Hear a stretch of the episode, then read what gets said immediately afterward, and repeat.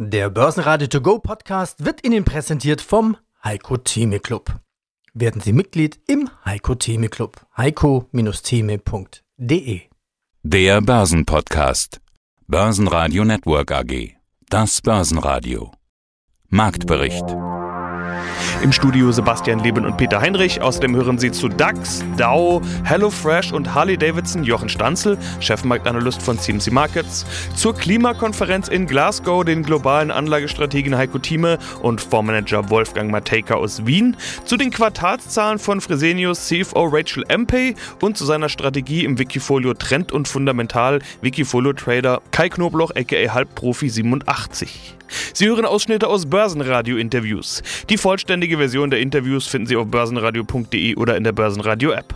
Ist das schon der Start der Jahresendrallye? Der DAX schnuppert an der 16.000 Punkte Marke, schloss den Dienstag mit 15.954 Punkten und plus 0,9 Prozent. Der ATX gab im Vorfeld der FED-Sitzung leicht ab mit minus 0,1 Prozent auf 3.777 Punkte, der ATX Total Return auf 7.624 Punkte. Jochen Stanzli hier von CMC Markets, hallo. Der DAX ist ein ganzes Stück über der 15.800, sieht nach richtig guter Stimmung aus in dieser Woche. Er orientiert sich in Richtung Rekordhoch und, so wie es aussieht, könnte es ganz schnell gehen und wir sprechen über ein neues Alltime-High. Jochen, was ist dafür jetzt wichtig? Ja, dass es so weitergeht wie jetzt. Also wir haben quasi diese Stimmung, die dann doch irgendwie noch gedämpft ist. Aber wenn man sich die ganze Kommentierung anschaut, dann ist von dem Wort Jahresendrallye nicht so viel zu hören, obwohl wir eigentlich mittendrin sind. Also saisonal ist der Monat November der stärkste im ganzen Jahr und wir sind jetzt im November und der DAX ist stark, also folgt diesem saisonalen Muster, hat auch gewisserweise ein bisschen Nachholpotenzial so Wall Street, der von Rekordhoch zu Rekordhoch geeilt ist. Und ja, mir gefällt diese dann doch eine pessimistische Stimmung haben wir nicht unbedingt, aber dann doch eine gedämpfte Stimmung. Also man steht hier diesem Anstieg eher ein bisschen skeptisch gegenüber. Das heißt, es sind noch nicht alle drin, es ist noch keine Euphorie und damit hat diese Bewegung zumindest von dieser Sentiment-Sichtweise her theoretisch noch weiteres Potenzial charttechnisch. Ja, haben wir jetzt einen Ausbruch gehabt über einen Widerstand bei 15.700, was 16.000 Punkte nach oben ermöglicht. Da hat dann die Kontrollmarke sozusagen 15.700. Sollte man da drunter fallen, das ist quasi so das Tief von dieser Woche, also von gestern, vom Montag, dann würde quasi eher die Nervosität, könnte dann wieder zunehmen. Korrektur dann bis 15,6, 15,5 wäre dann möglich, aber wie gesagt, im Moment intakter Aufwärtstrend und ja, ein Plus im DAX deutliches Plus hat auch der Wert an der DAX-Spitze heute und der ist wirklich deutlich im Plus. HelloFresh. Fast 14% sind es gerade zum Zeitpunkt unseres Interviews, beziehungsweise das letzte, was ich gesehen hatte. Äh, da kamen Zahlen, die waren gut, da wurde die Prognose angepasst, das kommt gut an. Wir haben HelloFresh ja auch häufig mal auf der Verliererseite in den letzten Wochen gesehen. Wie sieht es denn charttechnisch jetzt aus bei HelloFresh?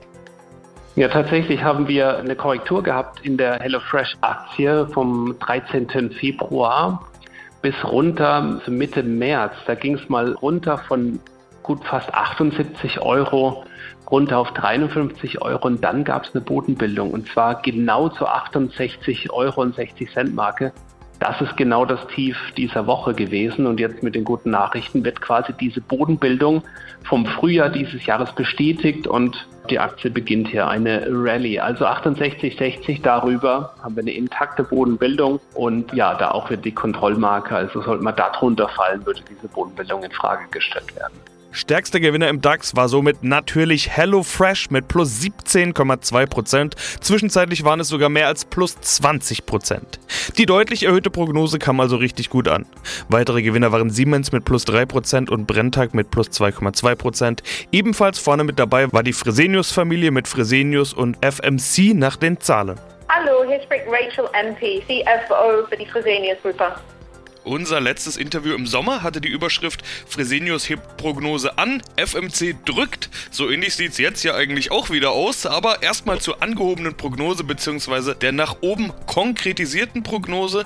Der Umsatz soll jetzt im mittleren einstelligen Prozentbereich wachsen statt im niedrigen bis mittleren. Frau MP, was lief denn besser, als Sie erwartet hatten?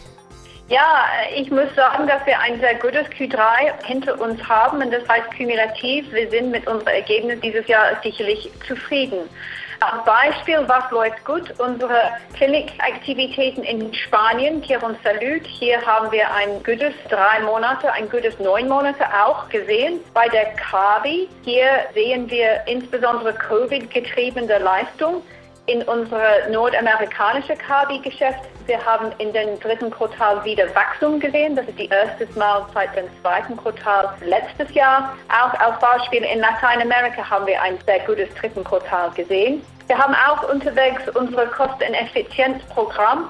Wir erwarten dieses Jahr schon niedrige zweistellige Absolutbeträge davon. Das sicherlich hilft uns. Und letztens muss ich sagen, wir sehen eine freundliche Zinsenumfeld, das auch uns ein bisschen geholfen hat. Das heißt, insgesamt, wir sind zufrieden mit was wir gesehen haben. Und das war die Basis, auf den wir, wie Sie schon gesagt haben, unser Umsatzwachstum angehoben haben und gleichzeitig unsere Gewinnprognose konkretisiert an den oberen Ende unserer ausgegebenen Bandbreite. Ich muss sagen aber, dass wir ein paar Gegenwinde vor uns in Q4 erwarten, insbesondere aus Covid.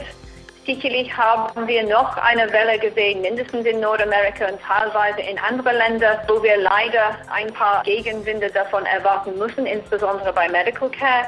Gleichzeitig, ich denke, wir, wie viele andere Unternehmen, negative Effekte auf Kosteninflation momentan sehen. Und auch in den vierten Quartal erwarten wir ein paar negative Effekte aus Tenderprozessen, Ausschreibenprozessen in China in unserem Kabi-Geschäft. Das heißt, es ist eine erfolgreiche neun Monate. Wir arbeiten noch dran für die Gesamtjahr, aber muss gegen ein paar Gegenwinde sicherlich steuern. Verlierer im DAX waren Kia Gen mit minus 1,5%, Covestro mit minus 1,9% und Schlusslicht Siemens Energy mit minus 2,1%. Grüß Gott, Wolfgang Mateka, Geschäftsführer Gesellschaft Mateka Partner Asset Management. Und wir wollen wie immer über die großen Themen sprechen, die den Markt bzw. auch die Welt gerade beschäftigen. Und eines der großen Themen des Tages ist die Klimakonferenz in Glasgow. Die Welt mhm. schaut hin, auch die ja. Finanzwelt. Immerhin sind Nachhaltigkeit und solche Themen auch für die Finanzbranche ein wichtiges Thema geworden. Meist zusammengefasst unter dem Kürzel ESG, ist ja inzwischen überall zu finden. Herr Matejka, ist dieses Event aus Ihrer Sicht auch ein Investorenthema? Schauen Sie auch genau hin, was dort gesprochen und beschlossen wird? So genau natürlich nicht, weil man von der Politik annehmen kann, dass sie natürlich sehr gerne spricht, aber wenig konzertiert handelt. Wir haben natürlich die Erfahrung aus Kyoto und Paris, dass hier sehr stark an der Formulierung der einzelnen Agenten gearbeitet wird, um daraus vielleicht nicht einen wirklich haftbaren Conclusion oder Prozess ableiten zu können. Tatsache ist allerdings, dass hier auch in Glasgow das Thema Klima undiskutiert äh, besteht als Hauptzentrum und dass man daran arbeitet, eben gemeinsam aus diesem ganzen Dilemma herauszukommen. Man sieht auch, dass sie die Verschiebung der einzelnen Ziele, Sprichwort China hat 2060 als Ziel genauer in die Formulierung eingenommen wird, dass 2050 nicht mehr der Fixtermin wird, sondern schwammig in der Mitte des Jahrhunderts etc. Also das sind alles Dinge, die man ernst nimmt, weil es eben auch von der Politik ernst ja genommen wird. Einen harten Ablauf wird man sich nicht erwarten können. Von den Finanzmärkten allerdings weiß man die Richtung. Und genau diese Richtung ist es, die die Märkte seit etwa 12 bis 18 Monaten stärker zu treiben beginnt.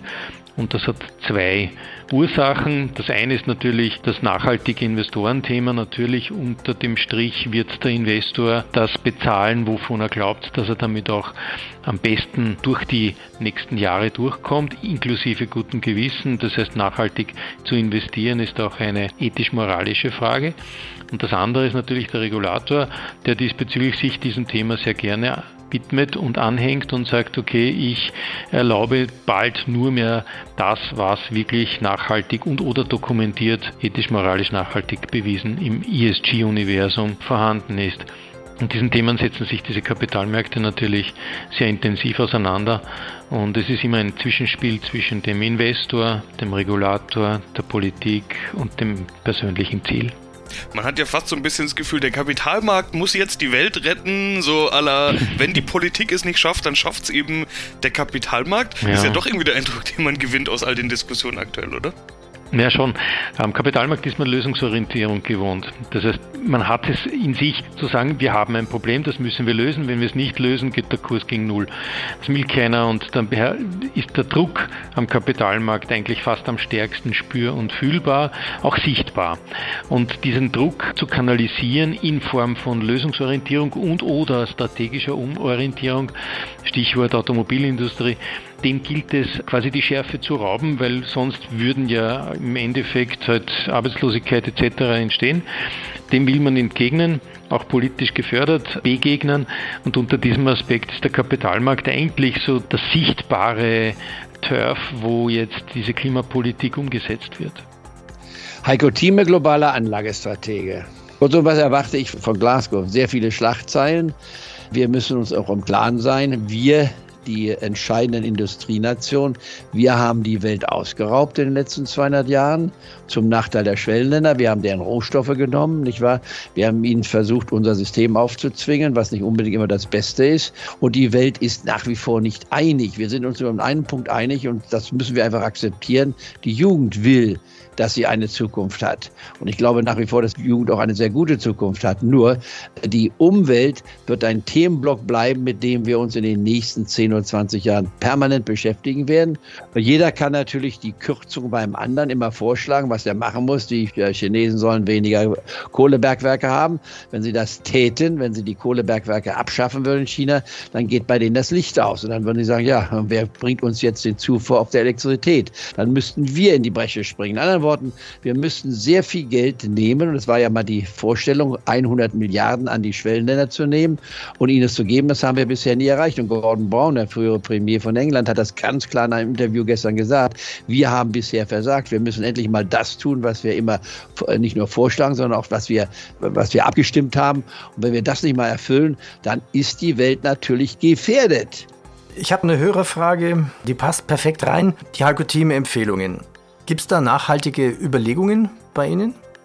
Die gibt es natürlich, wobei ich allerdings den Unterschied mache, dass es auch Unternehmen gibt, die nicht nachhaltig sind. Wenn man zum Beispiel die fossilen Unternehmen nimmt, könnte man sagen, die sind ja die schlimmsten, die dürfte man nicht investieren. Und dann muss sich der Anleger fragen, ja, hat es sich gelohnt oder will man es vermeiden, dass man in fossile Industrien investiert? Will man eine Roll Dutch bei 10 nicht aufnehmen, die jetzt bei 20 ist, ich war, war schon bei 21 oder eine Occidental, wir müssen sich alle erwähnen, noch eine Schlumberger, die nach Öl sucht sogar, was man ja dann verbieten müsste müsste, wenn man die Jugend nimmt. Nein, wir brauchen auch fossile Unternehmen. Wir brauchen auch nicht konforme Unternehmen noch, weil die Welt nicht sich sofort umstellen kann auf eine saubere Welt. Uns fehlt der Übergang. Und der Übergang, der dauert Jahrzehnte.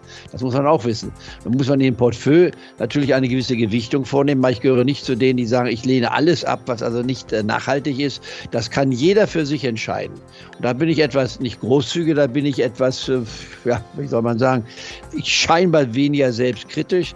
Ich gebe gewissen Unternehmen eine noch durchaus akzeptable Zukunft, die sie noch nicht voll umgestellt haben. Genau wie ich auch Autounternehmen empfehle, die noch traditionelle Automotoren herstellen, weil ich nach wie vor meine, das elektrische Auto ist nicht unbedingt die optimale Lösung, ist eine mögliche Zwischenlösung, auch nicht die endgültige Lösung. Aber das überlasse ich den Fachleuten. Ich sehe mehr meine Funktion als Anlagestratege darin, dass ich versuche, Unternehmen zu finden, mit denen man, also unsere Clubmitglieder, auch Geld verdienen können, ohne der Umwelt damit nachhaltig zu schaden. Ich würde also keinen absoluten Polluter nehmen und sagen, das ist das schlimmste Unternehmer, man kann damit Geld verdienen. Das wäre für mich moralisch nicht akzeptabel. Aber ein Unternehmen, was in einem Sektor tätig ist, der nach wie vor lebensnotwendig für uns ist, da würde ich durchaus mit investieren, wenn die fundamentalen Fakten dafür sprechen. Im Dow Jones ist es sogar eine runde Marke, die wir im Blick haben, die 36.000. Was sagt hier die Charttechnik?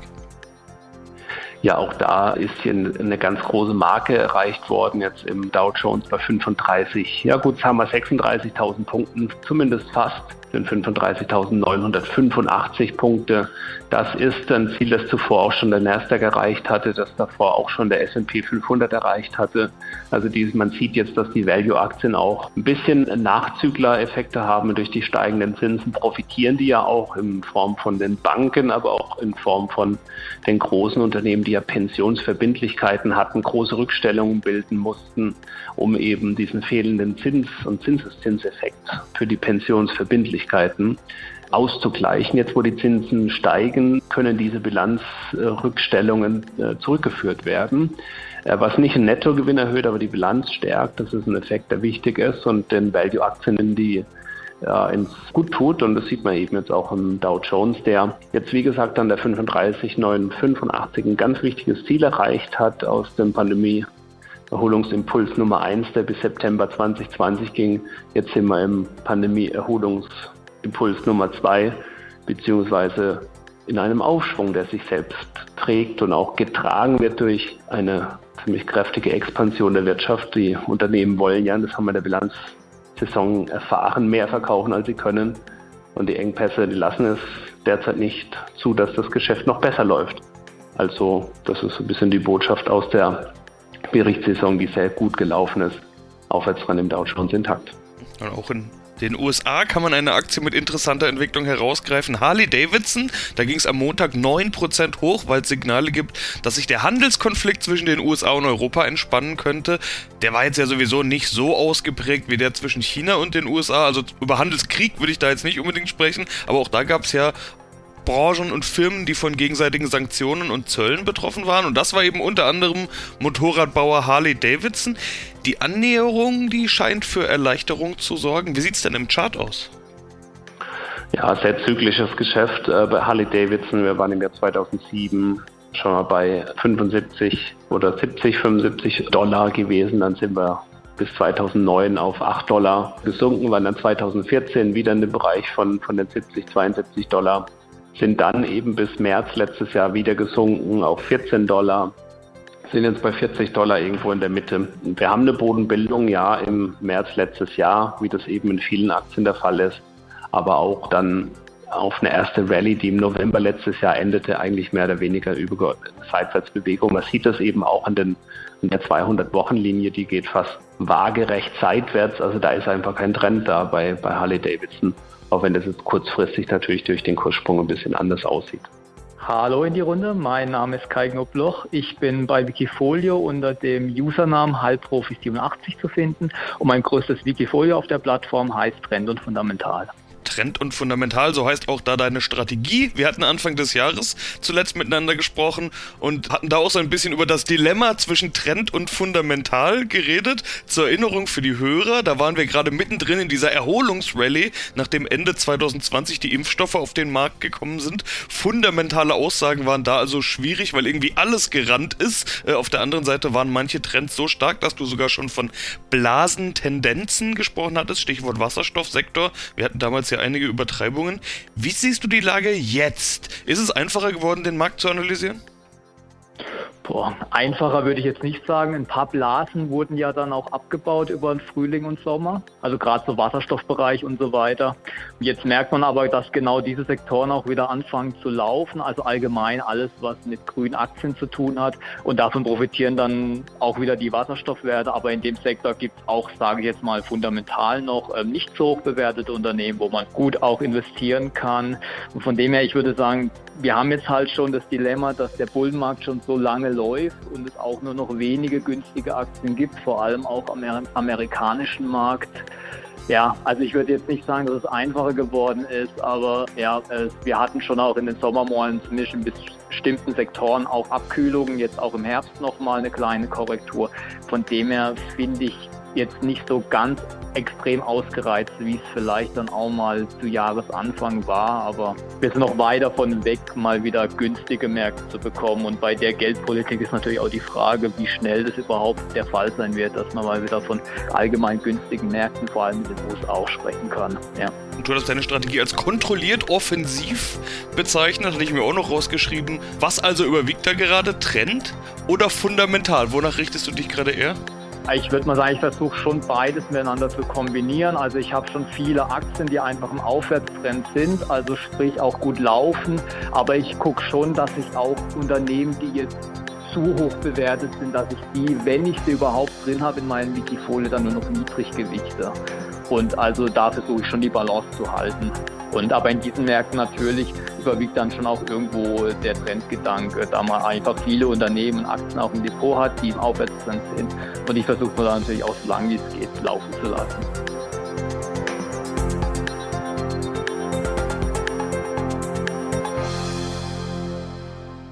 Börsenradio Network AG Marktbericht